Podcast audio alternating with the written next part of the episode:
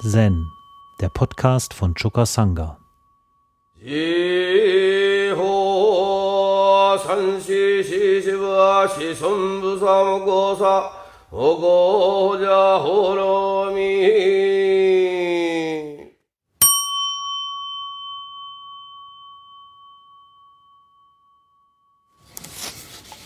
In meinem kleinen Taschenchögyam Trumpa befindet sich folgende Bemerkung über das Mitgefühl.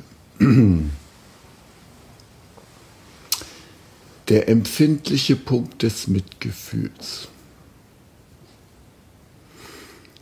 Mitgefühl gründet sich in einer Art empfindlichen Punkt in uns.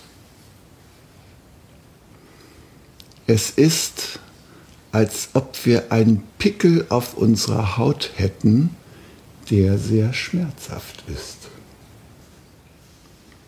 So empfindlich, dass wir ihn weder berühren noch gar ihn aufkratzen wollen. Dieser empfindliche Punkt an unserem Körper ist ein Gleichnis für Mitgefühl. Warum? Weil es da inmitten immenser Wut, Mangel an Sensibilität, Blödheit für unser Leben oder Faulheit immer diesen empfindlichen Punkt gibt. Ein Punkt, den wir pflegen und beachten können oder den wir zumindest davor bewahren können, ihn einzuquetschen. Jedes menschliche Wesen hat diese Art von grundlegendem wunden Punkt. Sogar Tiere haben ihn. Egal, ob wir verrückt, beschränkt, wütend, selbstsüchtig oder sonst was sind. Es wird immer diesen wunden Punkt geben, den wir an uns haben eine offene Wunde, das könnte vielleicht ein noch drastischeres Gleichnis sein, ist immer vorhanden. Wir sind nicht vollständig mit einer Rüstung bedeckt. Wir haben einen wunden Punkt, eine offene Wunde, irgendwo. Was für eine Erleichterung der Erde sei Dank. Ja, das Bild des empfindlichen Punktes als Ausgangspunkt oder Ort unseres Mitgefühls, das er da anführt, Chögyam Trungpa.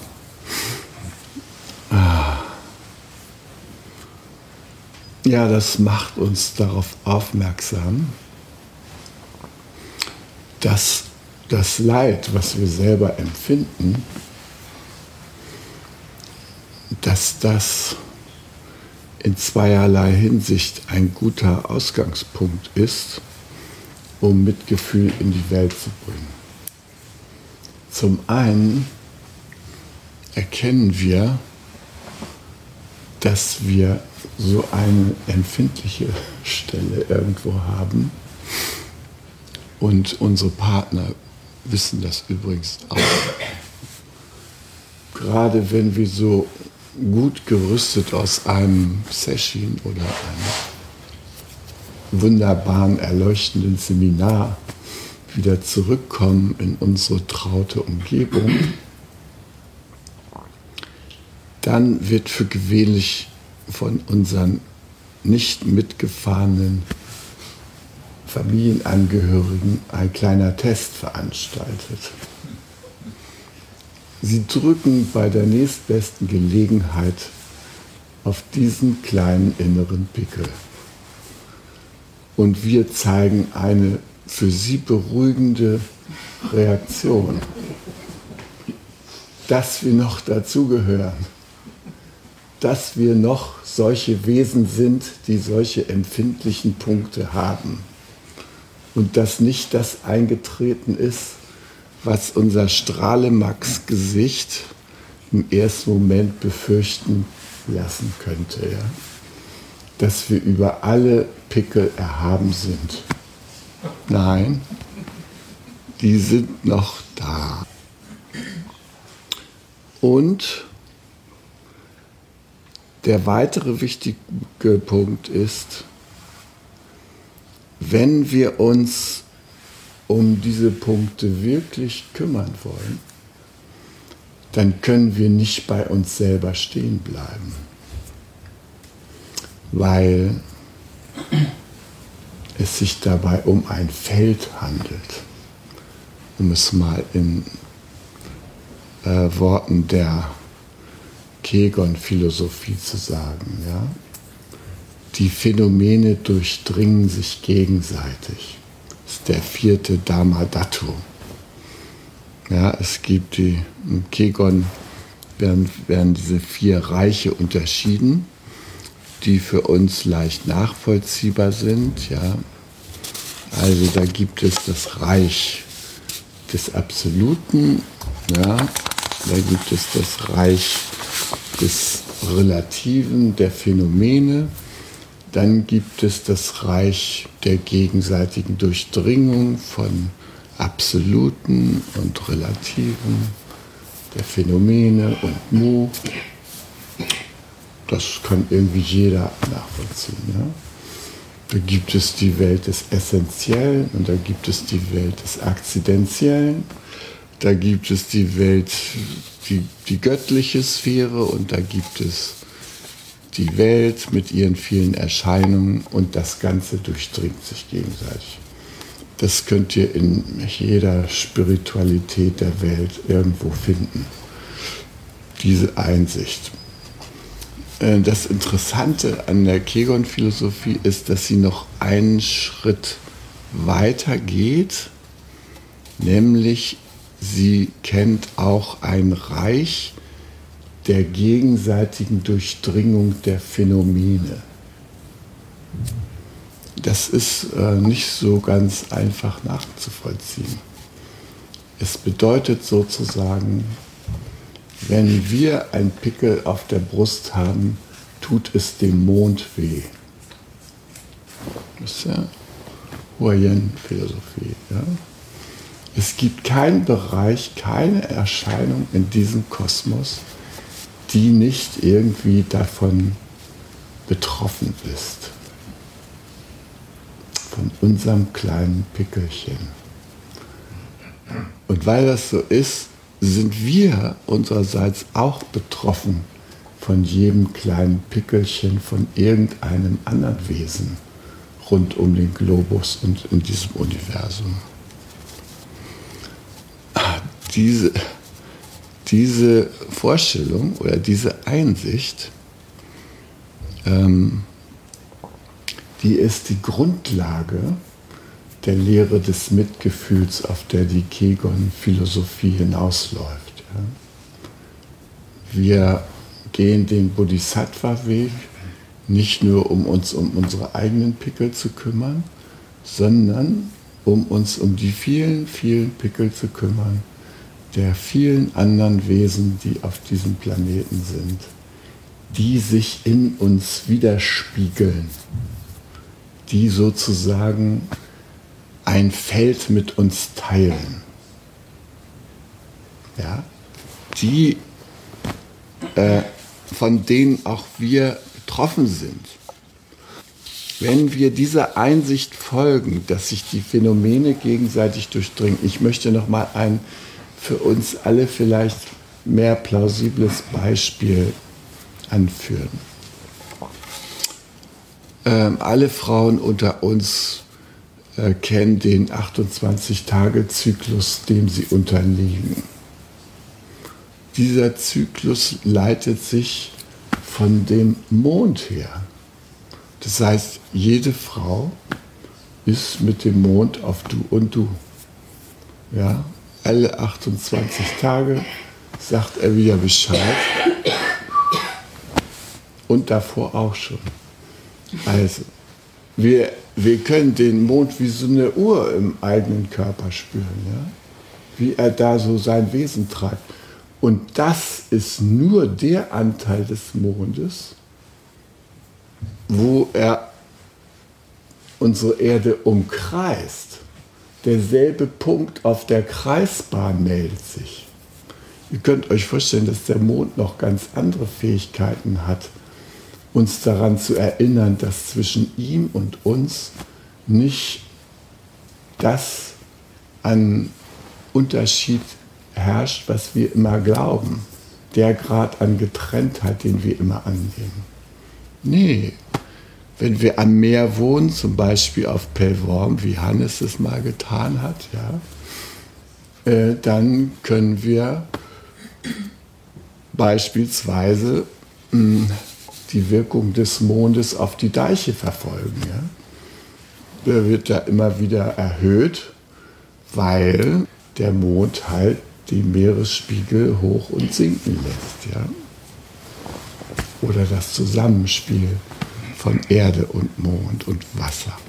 Wir, wir können äh, den Effekt der Venus auf die fünfblütigen blütigen Pflanzen erleben. Ja, diese fünfblättrigen Blüten, die zeichnen die geozentrische Bahn der Venus nach. So wie die Venus alle zwei Jahre immer wieder am selben Punkt erscheint, beispielsweise am Punkt der Erleuchtung des Buddha ja, im Dezember. Da können wir immer wieder sehen, da kommt jetzt um diese Zeit die Venus als Morgenstern hoch und sie geht in zwei Jahreszeitung eine Blütenblatt, Blüten, äh, fünfblättrige Blütenbahn um unsere Erde. Ja? Und die Pflanzen, die sich am Licht orientieren, ja, Tag und Nacht, die haben das abgebildet in ihrer äußeren Form. Ja, kann man natürlich sagen, ja, was spinnt er da schon wieder rum? Nein, tatsächlich ist es so, das ganze Universum ermöglicht überhaupt unser Hervortreten in der Form, die wir sind. Wenn die nicht alle zusammenwirken würden, Jupiter, Mond, Sterne, Sonne und so weiter, dann könnten wir gar nicht in der Form, wie wir hier sind, in Erscheinung treten. Nur dieser Bedingungszusammenhang ermöglicht uns das.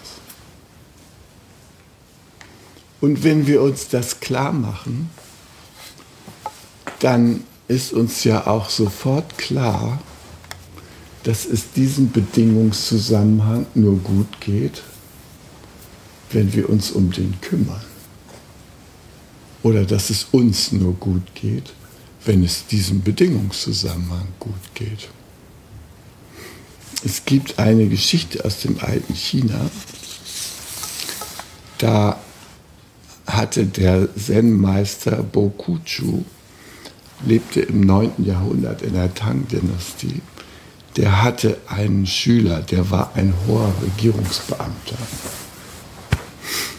Und dieser Schüler, der kam eines Tages zu spät zu ihm. Und da fragte der Meister den Schüler nach dem Grund der Verspätung. Interessiert uns ja alle, warum die Leute immer zu spät kommen. Der Schüler antwortete, ich habe dem Polospiel zugesehen. Da fragte der Meister, waren die Spieler müde? Dann sagte der Schüler, ja. Und fragte der Meister weiter, waren die Pferde müde? Sagte ja, Pferde waren auch müde. Und dann fragte der Meister, ist auch der hölzerne Pfosten hier vorne müde?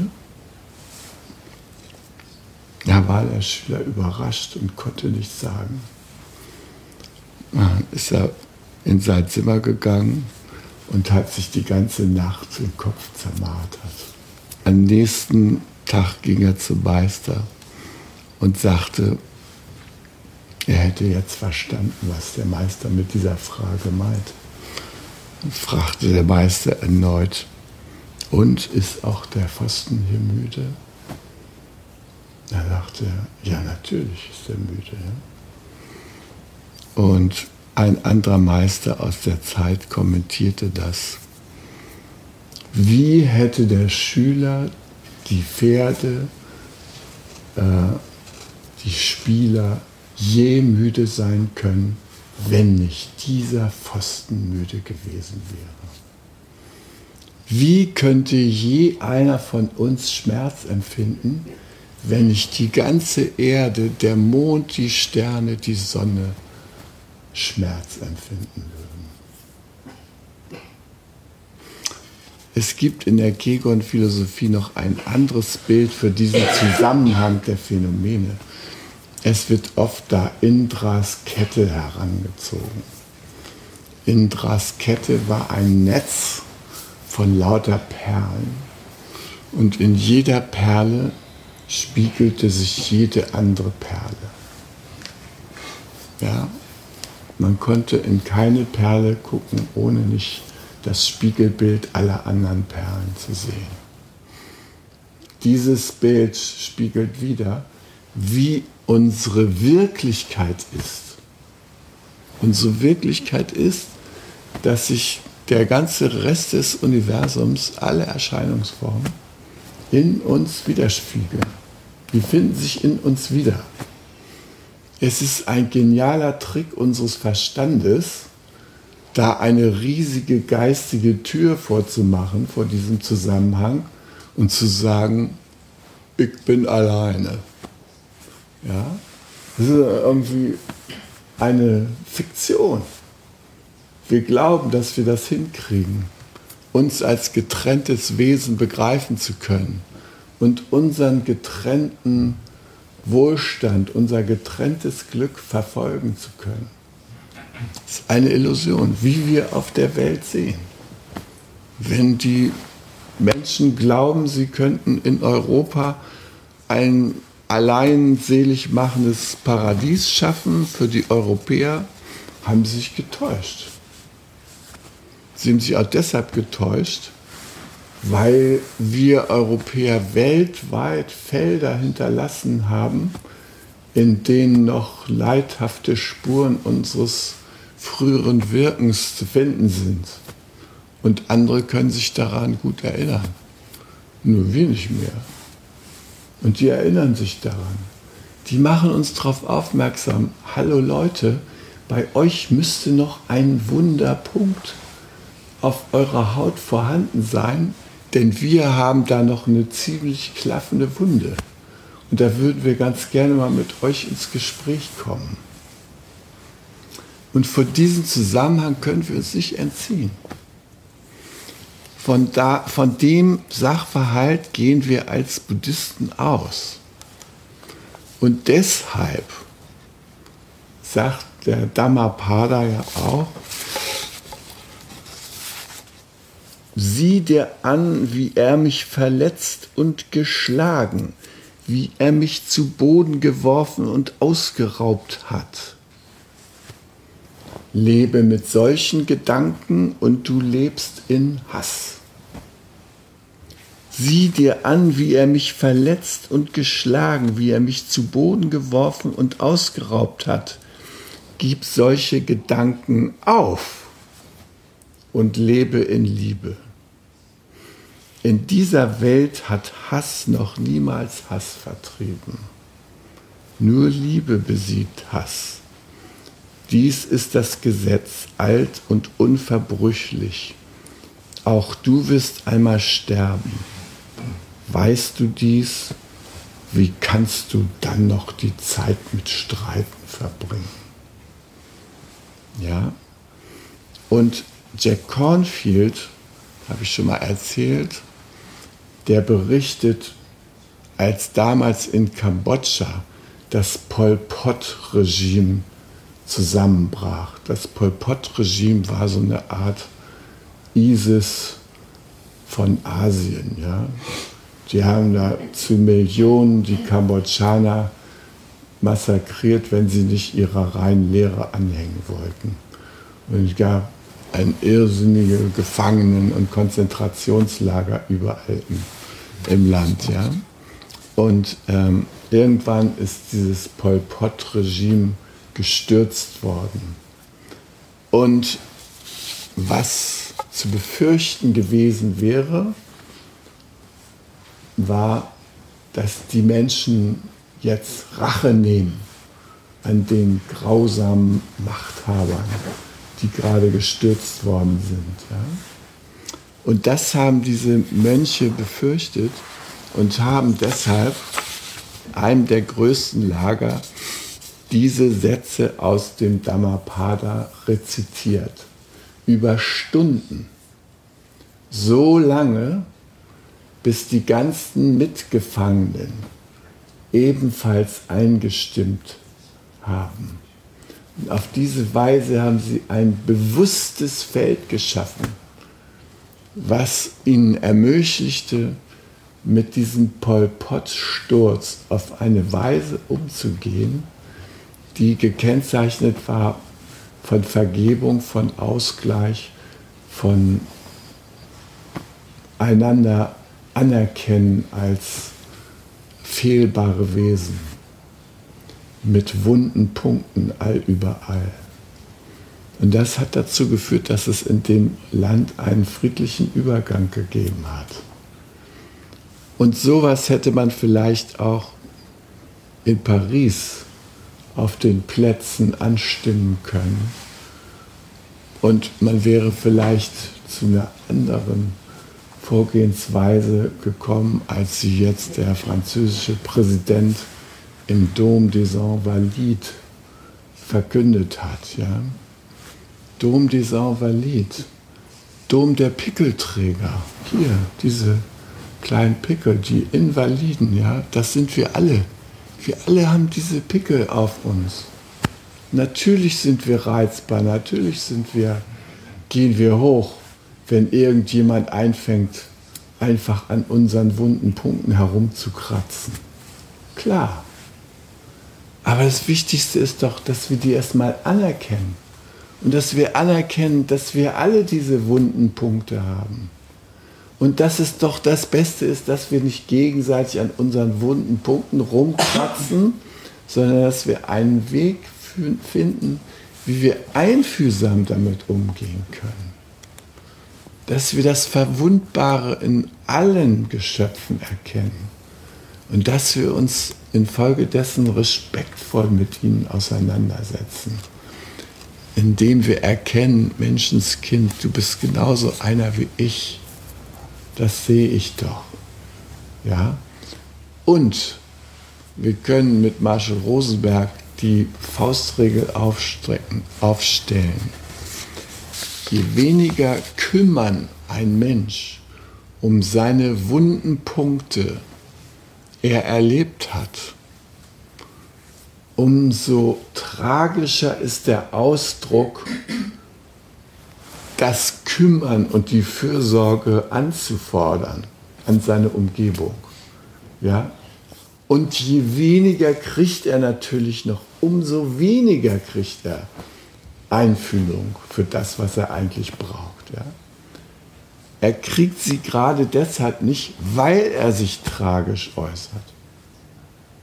Das ist eine eingefahrene Mechanik, die wir nur mit Bodhisattva-Bewusstsein durchdringen können. Nur wenn uns das klar ist, Mensch, der ist genauso einer wie ich, der leidet, der braucht Einfühlung, der braucht Anteilnahme, der braucht Mitgefühl. Und der drückt das so aus, dass er sagt, Leute, gleich knallt's und ihr fliegt alle in die Luft. Das ist ein tragischer Ausdruck eines Menschen, der innerlich nach Fürsorge und Anteilnahme schreit. Und es ist an der Zeit, dass wir diese tragische Ausdrucksweise entschlüsseln können, damit wir mit den Menschen anders umgehen können, als zu sagen, Rübe runter. Ja, Bomben drauf. Bomben drauf bringt nichts. Ihr könnt es merken, die Pickel bleiben. Gott sei Dank. Wir können uns nicht total einrüsten. Wir können nicht überall eine dicke, fette Rüstung tragen. Nein, wir sind verwundbare Wesen. Und das ist ein Segen. Dafür können wir der großen Erde dankbar sein. Und hier im Rohatsu-Session haben wir eine gute Gelegenheit, uns mit diesen wunden Punkten, die zu unserer Natur gehören, zu beschäftigen. Sie uns bewusst zu machen, uns selbst dafür Einfühlung zu geben und dadurch die Kraft zu bekommen, unser Mitgefühl auch anderen, die das brauchen, zuwenden zu können. Dafür machen wir den ganzen Kram hier. Und wenn hier mal die Knie schmerzen, dann wissen wir auch noch ein paar so runde Punkte da unten. Ja? Dann machen wir vor denen nicht die Augen zu, sondern wenden ihnen unsere ganze Sanftmut zu. Wir sind voll da für diese schmerzenden Knie oder für die juckenden Ohrläppchen oder was sonst noch da sich so zeigt an kleinen Aufmerksamkeitsleuchten in unserem Körper und an unserem. Das sind Dinge, Gegebenheiten, die teilen wir mit allen fühlenden Wesen. Und wenn wir da irgendwie weiterkommen wollen und aus diesen wunden Punkten einen echten Schatz für unsere menschliche Entwicklung machen wollen, dann in der Weise, dass wir uns denen zuwenden und damit uns den bei allen zu wenden. In diesem Sinne wünsche ich euch frohes Schaffen. Hi. Zen, der Podcast, ist eine Produktion von Chokasanga e.V. in Kooperation mit dem Podcaststudio Paderborn.